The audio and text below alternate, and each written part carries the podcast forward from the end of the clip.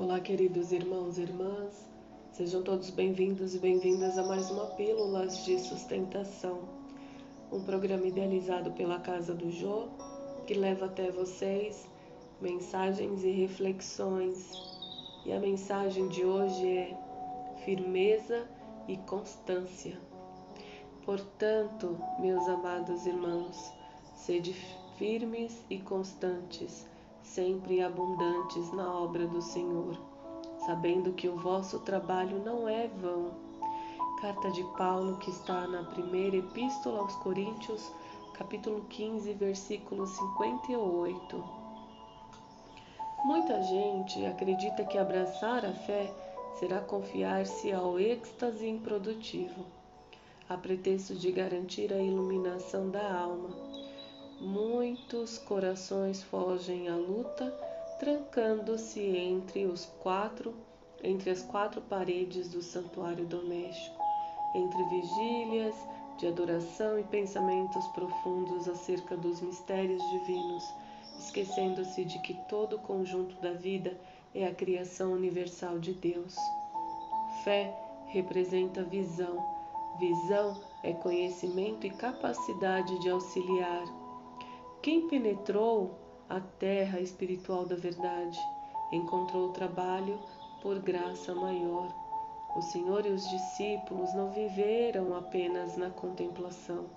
Oravam sim, porque ninguém pode sustentar-se sem o banho interior de silêncio, restaurando as próprias forças nas correntes superiores de energia sublime que fluem dos mananciais celestes.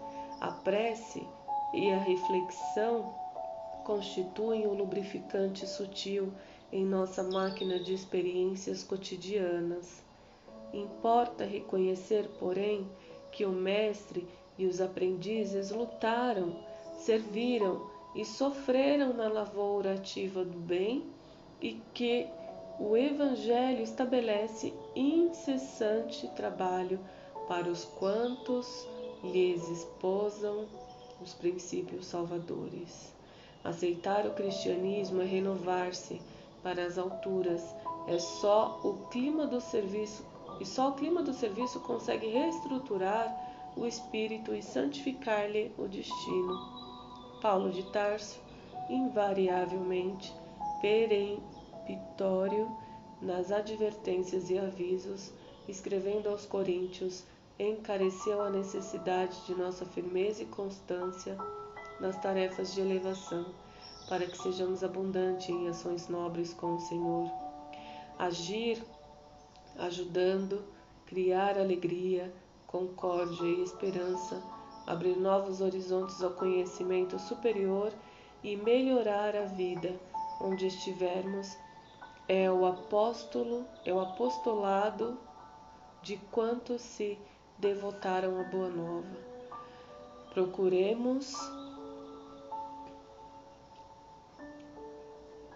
Procuremos as águas vivas da prece para lenir o coração, mas não nos esqueçamos de acionar os nossos sentimentos, raciocínios e braços no progresso e aperfeiçoamento de nós mesmos, de todos e de tudo compreendendo que Jesus reclama obreiros diligentes para a edificação de seu reino em toda a terra.